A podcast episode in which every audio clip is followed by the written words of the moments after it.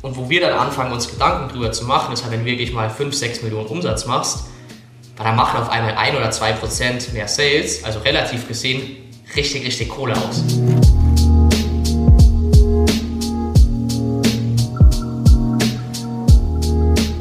Samo, was würdest du sagen, ist eine der meistgestellten Fragen, die du bezüglich Conversion Rates in Online-Shops bekommst?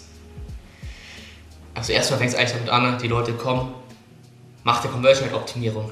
Wir so, ja, und dann im Call, nee, wir machen nicht Conversion Rate Optimierung. Also Conversion Rate, die meisten Leute denken, dass die Metrik Conversion Rate für den Erfolg von einem Online-Shop steht. Was auf dem Top-Level ja irgendwo logisch ist. Wenn du jetzt aber sagst, die Conversion Rate beschreibt den Erfolg von Änderungen an deinem Online-Shop, was meisten Leute leider denken, das ist halt kompletter Bullshit. Also sorry für jeden, den ich das gerade passt, aber auch wenn ich immer Screenshots sehe, ich glaube, du siehst gerade auch immer öfter YouTube-Thumbnail, Conversion Rate äh, 2%, mit Tool XYZ Conversion Rate 15% oder mit Änderung XYZ oder durch CAO XY%. Und ich habe dann immer so davor und denke mir, schön, dass du mir so Shopify-Screenshot zeigst, aber zeig mir doch bitte mal äh, einen sauberen AB-Test mit der Änderung, was der, die relative Differenz ist. Und zeig mir bitte auch, ob du deine Preise reduziert hast, ob es gerade eine ähm, Sale war, ob dein Produkt saisonal ist. Ob du vielleicht alles Free Plus Shipping angeboten hast. Kannst nämlich rein theoretisch deine Produkte auch einfach kostenlos anbieten. Ne? Und hast dann eine 100% Conversion Rate. Wahrscheinlich sogar noch mehr als 100%. Ja. Jeder bestellt wow. ja nach. To the moon. Hast du eine hast du schon mal Conversion Rate to the moon. Wow. So, was haben wir dann für ein Problem? Leider keinen Profit. So, dementsprechend, ich glaube, wichtiges Thema, um auch ein bisschen Kontext noch mehr in die Folge heute reinzubringen, warum deine Conversion Rate als alleinstehende Kennzahl eine Kennzahl ist, die du nicht zu sehr überbewerten solltest. Und falls ja, doch, dann gib ihr den richtigen Kontext. Ich glaube, das ist eigentlich das Thema. Ja. Hast du eine Conversion Rate von Leuten, die von Meta kommen, die von Google kommen, Bestandskunden, Sale, welche Saisonalität, Wetter gut, Wetter schlecht, ne? ja. sind lauter Themen, die haben Einfluss auf eine Conversion Rate und ohne die kann man sie eigentlich nicht betrachten oder auch irgendwo Planbarkeit reinbekommen in die einzelnen Marketing-Channels. Ne? Weil eine absolute Conversion Rate, das ist ja die komplette Conversion Rate, ne? kannst du vielleicht gleich nochmal besser erzählen, ist jetzt schon sehr ausführlich, ein bisschen komplexer erklärt, warum die unaussagekräftig ist. Wie würdest du denn sagen, bei euch im Testing, ihr geht ja wirklich mit teilweise den größten Shops, die man so eigentlich im Dachraum, äh, ja, wo wir so alle eigentlich shoppen, ja viel ins Testing rein. Was sind denn da so die Themen, wo du sagst, ey, da mathematisch, statistisch gesehen macht es wirklich Sinn, eine Conversion Rate anzuschauen oder sogar über Testing zu sprechen überhaupt? Ab welcher Größe meinst du? Na, oder grundsätzlich in welchem Umfang oder mit welchem Kontext? Also es ist halt immer die Frage, also als E-Commerce-Unternehmen stellst du ja immer die Frage, in was investiere ich meinen nächsten Euro, den ich habe. Also meistens am Anfang äh, ist dein Geld am besten aufgehoben in Marketing. So, da geht es erstmal darum, in welchem Marketingkanal kannst du am Anfang, also muss man sagen, am Anfang hast du ein paar wenige Eier, die du zu vergeben hast als Budget da musst du irgendwie so viel Hühner wie möglich draus machen. Also drücke ich es ganz gern aus. Und da muss ich halt drauf festlegen, okay, mache ich die Eier jetzt in die Box oder die andere Box? Wo ist die Wahrscheinlichkeit höher? Ähm, und dann irgendwann kommst du halt, wenn ich jetzt mal in so Nummern sagen muss, 5, 6 Millionen Jahresumsatz, wo es anfängt, Sinn zu machen. Also, wo man sich den Shop mal anschauen kann. Weil man dumm gesagt, wenn du es schaffst, mit einem Shop 4, 5, 6 Millionen Umsatz zu machen, nur durch das, dass du gutes Marketing machst, ist geil. So, ähm, dann ist deine Conversion am meisten auch nicht vom Shop erstmal abhängig, sondern von allem, wo du davor machst.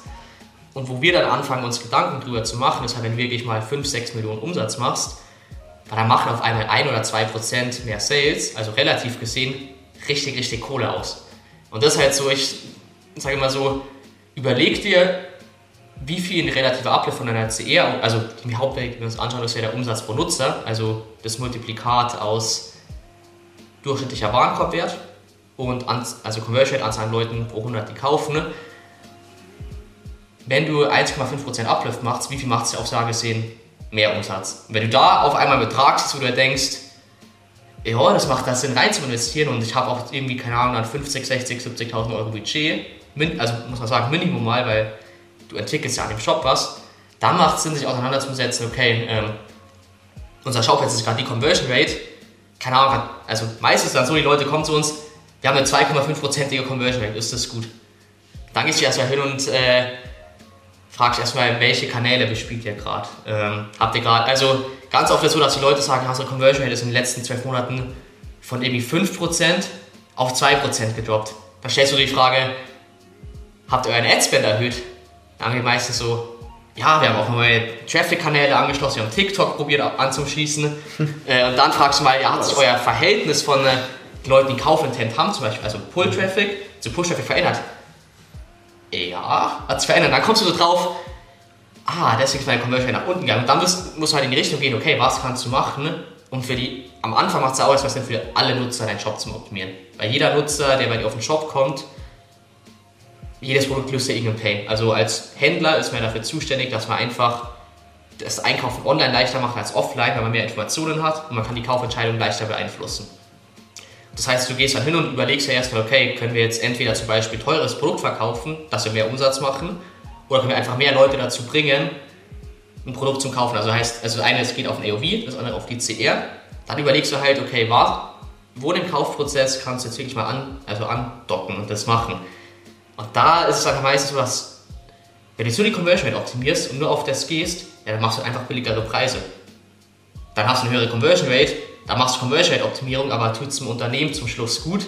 Nee, weil du unterm Strich pro Nutzer weniger Umsatz hast. Wenn du pro Nutzer weniger Umsatz hast und jetzt mal auf die ganze Margenkalkulation, was du aber hier viel machst, drauf gehst, heißt du hast mehr Fixkosten auf die gleiche Anzahl an Nutzer und weniger Umsatz pro Nutzer, wenn du eine gute CR hast und dein AOV zum Beispiel darunter leidet. Und das glaube ich, wo viele nicht verstehen. Eigentlich ist das Ziel, von Conversion Rate Optimierung oder grundsätzlich eigentlich Optimierung im E-Commerce-Bereich deinen Profit zu optimieren.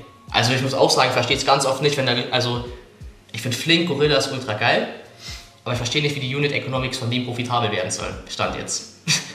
ähm, weißt du, was ich meine? Ja, das ist toll. Ähm, und das ist auch so klar, die, können auch, die optimieren gerade auf CR, auf äh, User Acquisition, aber die haben gerade die Nutzer, weil die verdammt billig äh, ihre Sachen nach Hause geliefert bekommen aber ah, die müssen jetzt auch irgendwann ein Geschäftsmodell draus machen und dann äh, ist halt die Frage, okay, wie viele Leute sind bereit, halt irgendwie für eine Lieferung 5 bis 10 Euro auszugeben. Mhm. Ähm, und das ist halt so das Ding, es geht immer darum, also, dass man langfristiges Wachstum finanzieren kann. Das kannst du, wenn du profitabel bist. Und deshalb hasse ich auch den Begriff Conversion Optimierung. Weil der, also wenn du das wirklich wortwörtlich nimmst, dann äh, tust du dem Unternehmen nichts Gutes langfristig, sondern da machst Rabattcodes hier, Rabattcodes da, ja. dann sagst du auf einmal im Warenkorb noch, äh, ach so, wenn du jetzt in den nächsten 10 Minuten kaufst, kriegst du 10, also kann man auch machen, kriegst du 10% Rabatt. Ja, kann dann jetzt eher höher sein, du hast halt wieder niedrig, äh, niedrigen AOV, mhm. hast weniger Marge im Normalfall und langfristig macht deine Brand auch noch kaputt. Ja. Die Traumkennzahl, die ich mir am liebsten immer angucke, ist äh, die, den Deckungsbeitrag per User. der Contribution Margin per User. Das ist eigentlich so der Favorite. Ne? Was würdest du denn sagen, ähm, wenn du jetzt wenn wir jetzt hier Zuhörerinnen und Zuhörer haben, die ja, wo wir jetzt sagen, okay, die Conversion Rate, die schauen wir uns nicht an. Was sollten sich denn eine Person, sag ich jetzt mal, bis zu den 5, 6 Millionen, wo du gesagt hast, dann wirklich anschauen, deiner Meinung nach? Also ich finde dein Vorgehen ultra geil, weil du, Split ist ja, du kannst, wir drehen jetzt mal das ganze Ding um, so Unternehmensziel rein betriebswirtschaftlich gesehen ist, mhm. Profit machen. Profit machen ist so underlying metric, dann gehst du davon aus, okay, welche Metrik gibt mir jetzt meinen Profit an? EBIT. Ähm, dann überlegst du mal, okay, wenn ich jetzt einen Online-Shop habe, wie kann ich ein EBIT hier runterrechnen? Hast du gerade eine geile Metrik genannt? Äh, Contribution Margin per User. Dann kannst du dann die verschiedenen, hast du verschiedene Äste und Branchen, die das Ganze beeinflussen. Das eine ist mal die Unit Economics. Wie viel Profit hast du überhaupt mit dem Produkt? So, wie hart spielt das bei einem Nutzer überhaupt rein? Mhm. Heißt das äh, ultra spannend und dann der Shop ist ja nur ein Faktor davon. So hast du ja deine Traffic-Kanäle auch noch. Und so würde ich vorgehen. Und ich würde dann halt schauen, okay, wenn ich jetzt, also in welchen von diesen grundlegenden Pfeilern, wenn ich gerade Geld rein investiere, wo kommt zum Schluss am meisten raus? Und meistens ist es halt so, wenn du jetzt äh, eher noch kleiner bist, dann macht es wenig Sinn, der, also wir sprechen ja so oft auch drüber, macht es wenig Sinn, jetzt halt 50, 60, 70k in die Hand zu nehmen, für Testing und das gut zu machen, weil auch da auch dumm gesagt, wenn du Testing scheiße machst, mhm. Du baust ja einen Shop, äh, baust ja irgendwelche Dinge ein, die technisch Katastrophe sind. Wenn du auf einem größeren Scale bist, musst du alles wieder umbauen. Mhm. Dann hast du deutlich mehr Kosten ähm, als davor. Rechnet sich jetzt halt da immer so. Also so würde ich vorgehen. Ich würde halt sagen, okay, wenn ich jetzt ich, ich hoffe, ich äh, habe jetzt nicht so große Budgets, weil wir uns immer mit relativ großen Kunden arbeiten. Mhm. Aber wenn du halt sagst, ich will das 20k Budget für ähm, Unit Economics äh, verbessern, für Ads optimieren, bessere Ads, für mehr Traffic einkaufen ähm, oder Shop, da muss halt abwägen, wo kann es am meisten zurückkommen. Und das halt so, du kannst ja das geil, du kannst eigentlich jeden Impact, wenn du wirklich von dem Kern ausgehst, profitabel sein zu wollen, zurückgehen und dann dir überlegen, okay, was hat gerade wirklich die höchste Priorität und den höchsten Impact und so würde ich vorgehen. Und irgendwann ist dann halt mal so, wenn du Ads gerade gut bist und du halt für einen neuen Kanal, du brauchst neuen Content, du brauchst neue Influencer, dann bist du auf einmal, okay, ich könnte jetzt neuen Kanal starten und brauche mal Minimum, dass der relevant wird, 100, 150k oder 200k Testing-Budget, das mal hochzuziehen, richtig geil. Ja. Ähm, oder mach jetzt wirklich mal die 100k in Shop-Optimierung mal testen. Voll. Also ich glaube, einfach runtergebrochen, ne? was auch immer relativ spannend ist, man kann ja super simpel, kleiner Beispielcase, Skimrow, die Werbeanzeige ja. kennst du ja. Ne? Da haben wir zum Beispiel im Werbekonto 1,20 Euro Klickpreise. Ja? Wenn aber jemand klickt, ja, dann konvertiert der. 5-6% Conversion Rate haben wir, weil wir so viel Einwandbehandlung im Creative haben. Ja? Es gibt genauso aber Cases, die haben nur eine 2% Conversion Rate wir haben aber irgendwie vorne 50 Cent Klickpreis. Ja? ja. Zwar doppelt so viel Traffic, unterm Strich niedrigere Conversion Rate. Was bleibt in beiden Fällen? Ähnlich Profit übrig. Ja. ja? Ähnlich Gewinn. So. Und das ist ja eigentlich immer das, das Thema. Ja? ja. Gehe ich jetzt rein und sage, oh, ich habe eine 2% Conversion Rate, optimiere ich jetzt vorne in den Creatives noch, ne, weil ich kaufe viel Traffic ein, wo vielleicht nicht alle konvertieren oder ne, habe ich den anderen Case, optimiere ich jetzt meinen Klickpreis sozusagen, ja. whatever it might be. In beiden Situationen, ja, wenn Profit übrig bleibt auf Neukunden, ne, ist, ist, meistens, ja, ist meistens top ja, und bedeutet eigentlich nicht, du musst irgendwas optimieren, sondern es bedeutet, du musst einfach mehr von dem tun, was funktioniert. Ja. So, und das ist das, was ich ja auch immer stark finde, ist bei euch, jede Zahl hat einen super, super granularen und auch sehr also weit entwickelten Kontext. Ja? Also es ist in jeglicher Hinsicht noch viel mehr Kontext als das, was wir in den Datenanalysen machen. Ja, ne? ja weil ich gehe wirklich dann teilweise hin, ja, um jetzt, keine Ahnung, einen E-Mail-Newsletter-Discount 10% oder gibst du kostenlosen Versand oder irgendein anderes Incentive für den E-Mail-Opt-in. Was wollen wir? Ultimativ mehr Gewinn. Ja, ich gucke mir dann einfach über die Kalenderwoche den wirklich Contribution Margin per User, so den Gewinn, genau, und versuche nichts zu ändern. Ihr modelliert es statistisch hoch, finde ich ja mega krass immer. Das merkt man nochmal, genau diese Grenzen so ab 10, 15 Millionen. Ihr habt ja auch Cases mit 100 Millionen Umsatz. Äh, da, hängt, da herrscht dann nochmal anderes Wind und Wetter. Aber das finde ich so super interessant, dass man die Dinge, die die Großen machen, auch in einem kleinen Scale eigentlich für sich selbst anwenden ja. kann. Und ich glaube, das Wichtige ist, du hast gerade einen geilen Punkt genannt, äh, Kontext Mhm. Data without context is just bullshit. Mhm. Also, weißt du, ich meine, so, wenn du kein Kon kannst du einfach irgendwelche wilden Zahlen anschauen und verstehst nichts. Du hast gerade geil gesagt, ähm, auch mit dem Beispiel nochmal zu Facebook, so, es ist halt viel billiger, deinen Traffic zum, besser zu qualifizieren und Einwandbehandlungen in Creatives zu machen oder zu verstehen, warum klicken die Nutzer jetzt nicht oder mhm. ähm, was für Punkte können die Nutzer gerade abfacken. Es wäre viel leichter in den Ads, da wirklich dann die Punkte reinzupacken, als im Shop das zum Testen, weil im Shop musst du es entwickeln. Du hast Entwicklungskosten, beziehungsweise musst du erstmal designen. Da musst du entwickeln lassen, da musst du es QAen, weil dumm gesagt, du stellst einen Test der ist verpackt, wieder teuer ist, fucking aufwendig.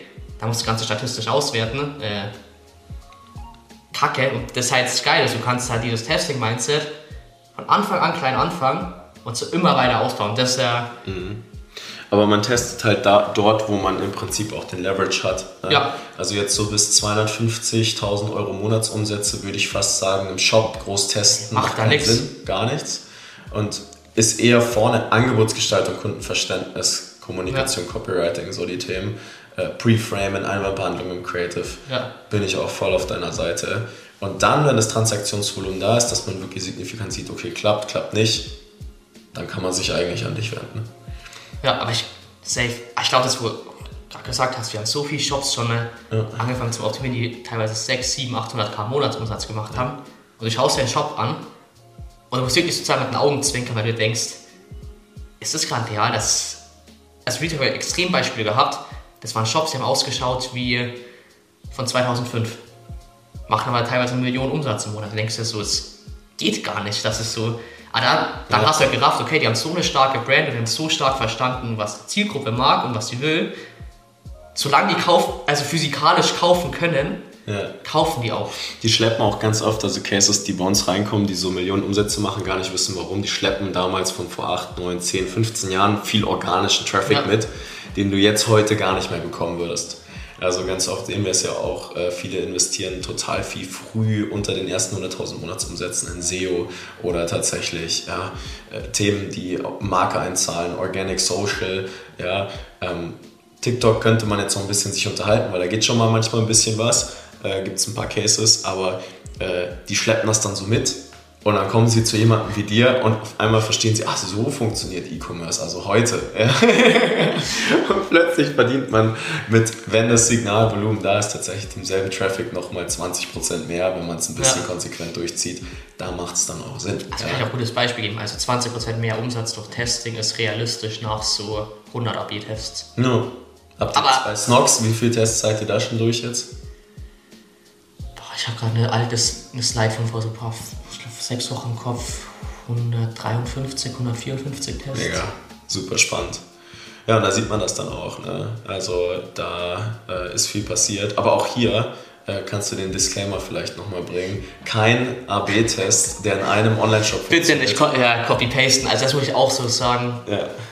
Bei Snox äh, ist Fluch und Segen zugleich. Wir dürfen ja relativ viel drüber posten. Viel Sachen, also ich meine, allein bei Snox die Dinger, die wir testen, ja 50-50. Also wir haben ungefähr gerade ein bisschen, wir waren bei 15% Win Rate gerade, ist ein bisschen runtergegangen, äh, weil wir ein bisschen die Testanzahl erhöht haben auf 42, 43 Prozent. Also auch nicht mal jeder zweite Test ist erfolgreich. Alles so bei Snox auch testen. Ne? Als Agentur müssen wir auch ein bisschen, muss man auch sagen, so du probierst halt Dinger, die bei anderen funktioniert haben, bei anderen auch wieder umzusetzen. ja. Ähm, wir haben Beispiele, das bei anderen gut funktioniert. Wir haben genauso Beispiele, dass halt genau das Gegenteil und richtig schlecht ist. ja. Und deshalb immer die Änderungen testen. So klar, es gibt Best Practices, wie ein Shop ausschaut. Also, dass wir einen Warenkorb jetzt halt nicht irgendwo ein Futter machen, ist, glaube ich, logischer Menschenverstand. Das kann man schon copy-pasten, so die grundlegenden. Wir haben unsere immer im Footer bei unseren Brands. Echt? Sollten wir das mal ändern, oder? Habt ihr die auch so, dass man aufklappen muss? Also generell Shops bei uns kann man nur im Querformat benutzen. Also im Boomer-Format. Aber nee, also deshalb auf jeden Fall so die ganzen Best Practices, also ich hasse es mal Best Practices, das macht ja, glaube ich, vom logischen Menschverstand teilweise so bestimmte Sachen zu machen. So macht es, aber dann, wenn es wirklich an die crazy Dinger geht, wo er denkt, boah, die haben das getestet, bei denen funktioniert. Ganz, ganz oft funktioniert es bei anderen Shops nicht, weil halt die Zielgruppen unterschiedlich sind. Auch mein Beispiel, äh, jetzt eine miese Frage. Würdest du die Versandzeiten auf einer PDP kommunizieren? Also für alle, PDP ist Produktdetailseite, also auf einer Produktseite zum Beispiel, wo ein Schuh drauf ist. Also Lieferversprechen auf Lager in ein bis Ja. zwei, drei bis fünf Ja. Tagen bei dir. Äh, ja, würde ich immer machen, ja, eigentlich. Ganz interessanter Test dazu gefahren. Das macht Sinn, wenn du nicht auf Marktplätzen verkaufst. Ja, weil Marktplätze immer schneller sind normalerweise Ja, als du. und jetzt kommt aber das andere Ding.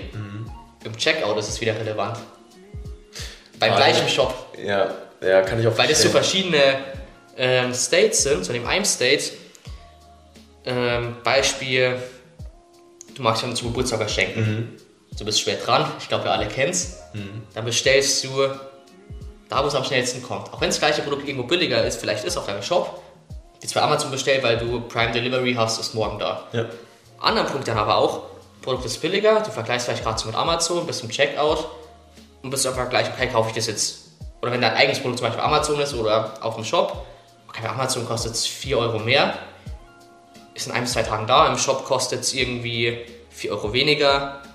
Ah, ich bin schon im Checkout, ich schaue mal Versandzeiten nach zwei bis vier Tage. Ganz ehrlich, das ist kein ASAP-Product, ich kaufe es im Shop äh, und dann ist da wieder drin. Und das muss man auch verstehen. So ganz oft, die ganzen Features, die wir testen, die auf die CE einzahlen, kontextabhängig. Ist auch Teil äh, am Ende des Tages der Angebotsgestaltung. Ja. Also das ist ja auch der Punkt. Ne?